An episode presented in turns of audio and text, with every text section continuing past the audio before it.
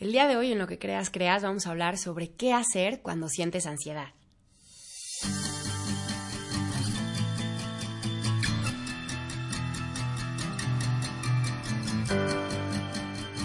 Namaste, querida y querido, bienvenidos a un episodio más de Lo que creas, creas. Yo soy Andrea de la Mora, fundadora de Coaching Angelical, y el día de hoy vamos a hablar sobre mm, la ansiedad, que es un tema que me parece que Em, cada vez hay menos tabú alrededor de él y que podemos hablar con mayor apertura y también con la capacidad de reconocer nuestros estados ansiosos. Yo te puedo contar que em, desde niña he sido alguien que tiene tendencias a ser muy ansiosa y lo que te voy a compartir el día de hoy es lo que he aprendido y las herramientas que utilizo para eh, integrar esas partes mías y fluir con mayor gentileza en mis experiencias. Entonces, en primera instancia, ¿qué es la ansiedad? Es un estado de no paz interior. Normalmente está vinculado al miedo, al estrés o algún tipo de carencia que nos genera un malestar casi siempre proyectado hacia el, hacia el futuro. Como qué voy a hacer, qué va a pasar, Em, y, siempre generándonos incomodidad, malestar y estrés. Este estado de carencia de paz no solo es eh, mental, sino que también tiene que ver con em, física, ¿no? Es, un estado físico de, de, no paz. Entonces, normalmente podemos tener incluso síntomas no solo en estados internos, sino que también en eh, malestares fisiológicos que nos generen un síntoma que podemos sentir y experimentar en el cuerpo. La ansiedad está ocasionada por... Hay, hay, muchos factores que detonan ansiedad. Uno de ellos puede ser alguna experiencia traumática, el estrés, también eh, la alimentación y el consumo de sustancias que alteran nuestro estado anímico, y también los síntomas de algunas enfermedades nos pueden generar también estados ansiosos. Y es que normalmente, ya te decía, la ansiedad está proyectada hacia un tiempo futuro. Entonces, cuando estamos experimentando algo que nos detona estrés o miedo con respecto a nuestro futuro, podemos sentir los síntomas eh, de la ansiedad. La mente normalmente está oscilando entre el pasado y el futuro.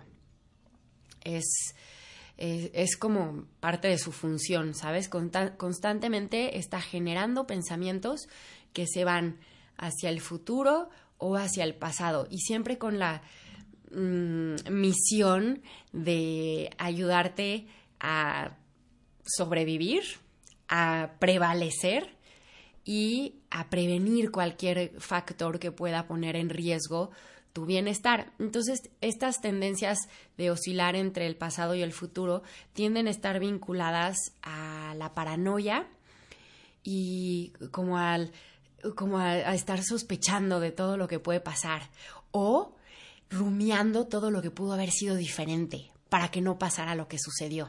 Entonces tiende a ser eh, un, un oscilamiento que genera pues un estado de mucha ansiedad y mucho estrés. Cuando hablamos en, el rubro de la espiritualidad del aquí y el ahora, no se trata de dejar de pensar ni de cancelar esa parte mental que nos compone, porque de, entrada no se puede y de salida tiene su función, o sea, está bien que, que lo haga.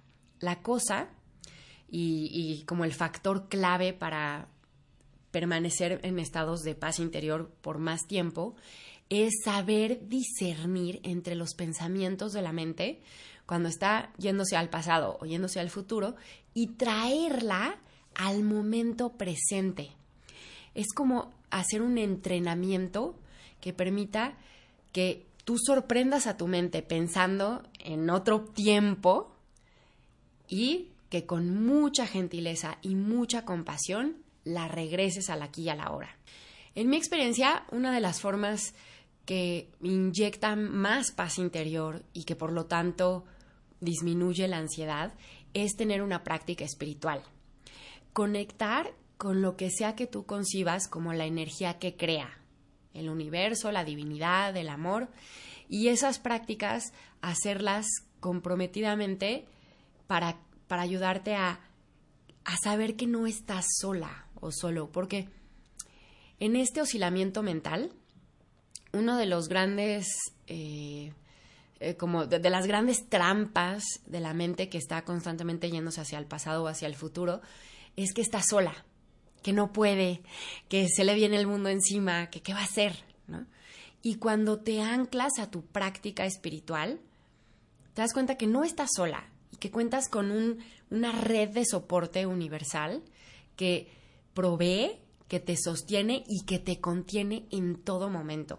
Si conectas con ángeles, si conectas con algún maestro, si tú haces alguna práctica de algún linaje religioso o asistes a alguna iglesia o algún templo, todas esas actividades te ayudan a entrar en contacto con esta energía que es más poderosa que tú, que es más sabia y que está presente en todos lados. Entonces, siempre cuentas con su asistencia. Otra de las prácticas que ayuda muchísimo cuando estamos eh, experimentando estados de ansiedad es la atención plena, el mindfulness. De lo que se trata estar en, en un estado de atención plena es reconocer lo que hay con aceptación y compasión. Es decir, no estás entrando en un estado de conformismo o de mediocridad, simplemente estás reconociendo que las cosas son como son. ¿Te das cuenta? No, no tiene que ver con rendirte y, ah, ya, no hay de otra. No, las cosas son como son y desde ahí pongo límites, desde ahí me acciono asertivamente, desde ahí hago un plan pero la energía que, implica estar en el estado, eh, en el momento presente, te da un grado de aceptación que te permite accionarte de forma más asertiva y que va a venir desde un lugar mucho más compasivo y lleno de poder que desde un lugar de rechazo de lo que hay y de lo que es. Porque cuando nos peleamos con lo que es, nos estamos peleando con la realidad. Y muchas veces, la mayoría de las veces, lo que nos está generando conflicto no está dentro de nuestro control ajustar. Entonces, cuando aceptas que las personas son como son, que la situación es como es, toda la energía que utilizabas para rechazar la puedes usar ahora para transformar desde un lugar compasivo y de aceptación del momento presente.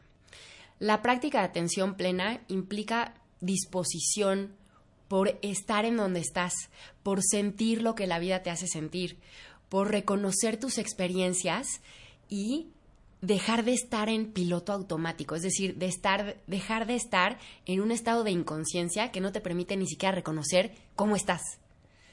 En el momento en el que te empiezas a anclar a tu cuerpo y a tu respiración, empiezas a notar todos los detonadores que te hacen sentir como te hacen sentir, empiezas a integrar lo que te sucede y dejas de pelearte con, el aquí y el ahora.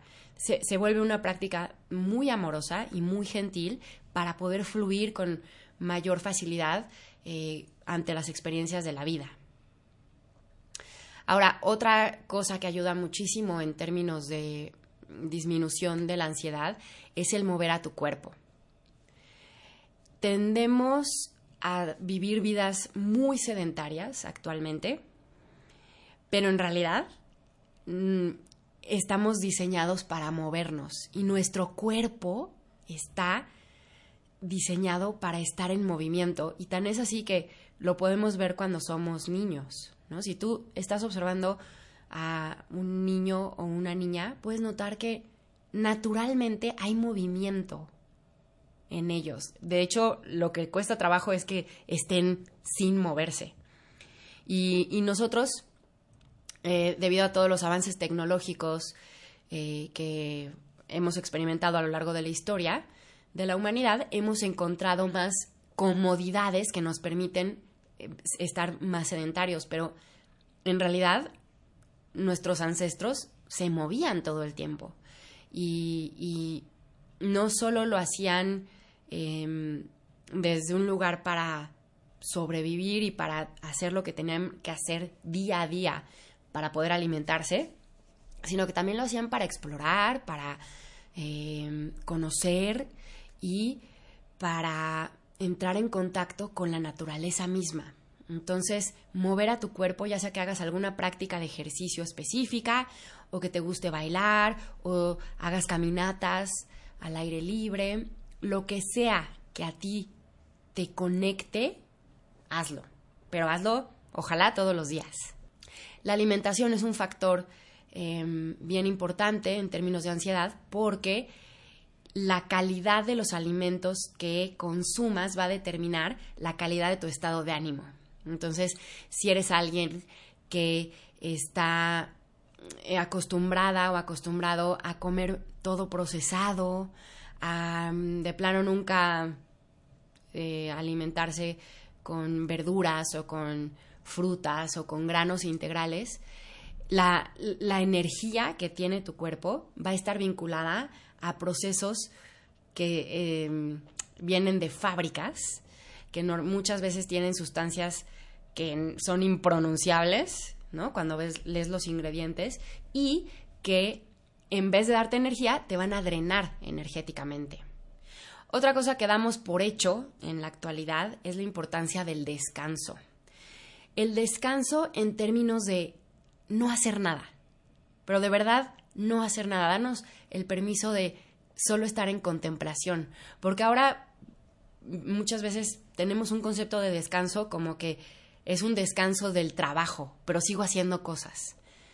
No, dale un descanso, una desconexión a tu mente, a tu cuerpo, en donde puedas pasar tiempo en la naturaleza y simplemente estar. O en tu casa, pero sin hacer nada, sin agenda detrás, sin tener que palomear una lista de quehaceres, simplemente estando.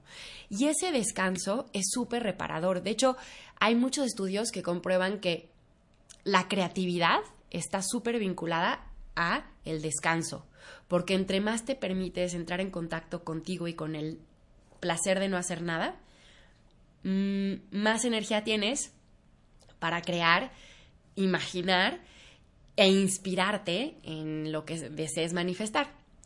Ahora, este, este descanso va muy de la mano también con el sueño, que es otra de las cosas que damos súper por hecho en la actualidad. Es bien importante que te des espacio para dormir y para dormir en la noche. Em, que cuides los horarios. Eh, nuestros ciclos naturales van muy vinculados con el sol. Y si te fijas, los animales lo tienen muy claro.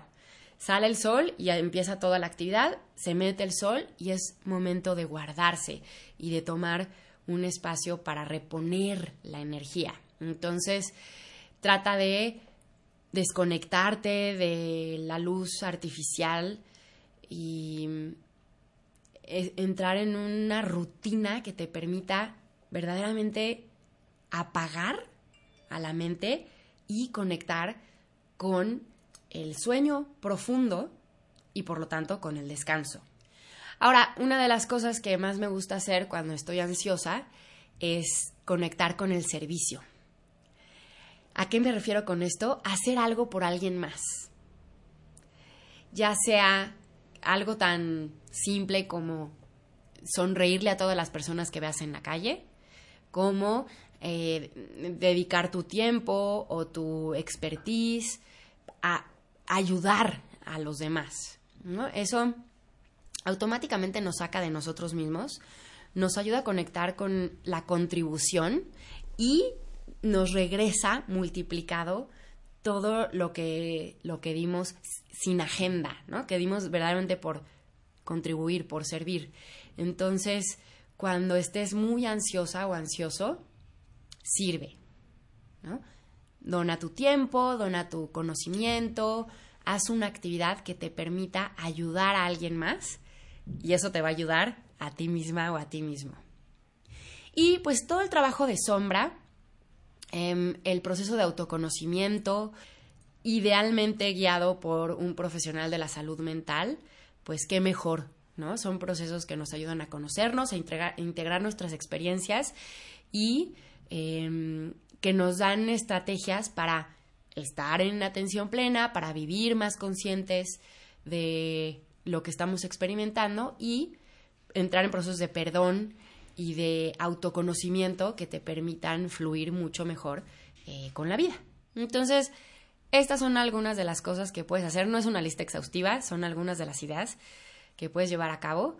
Y yo lo que te sugiero es que elijas un par y te comprometas con ellas, ¿no? Para que verdaderamente puedas ver los frutos entonces, ya sea que tal vez empieces a hacer una práctica meditativa y a comprometerte con un descanso y un sueño profundo. Y vas a empezar a notar cambios que te van a permitir fluir mejor, entrar en estados de paz interior más profundos y tener la energía suficiente para integrar otros cambios a tu vida que te permitan ir complementando las otras actividades que te ayudan a, a sentir más paz interior. De hecho, tengo una guía descargable que en donde te muestro es, es, como un mapa mental de todas estas actividades que puedes integrar y, y, cómo hacerlo. Entonces puedes ir al enlace que está debajo de la descripción de esta publicación, hacer clic y descargar la guía. Si te gustó este episodio, te pido que por favor te suscribas, que le des me gusta, que lo compartas con alguien que sepas que se puede beneficiar, que lo califiques. Y si tú tienes alguna sugerencia para lo que creas, creas, por favor, mándamela en al enlace que está también debajo en la descripción de este episodio, eh, debajo de esta publicación, para conocer tus sugerencias. Te invito, como siempre, a que entres a andreadelamora.com, donde tengo más tips, más videos, más blogs eh, que diseño con mucho amor para compartir contigo y contribuir en tu proceso de desarrollo humano espiritual. Me despido recordándote que tú Eres luz, eres amor, eres abundancia. Así que elige experimentarla en todas las áreas de tu vida. Te mando un abrazo con todo mi cariño. Namaste.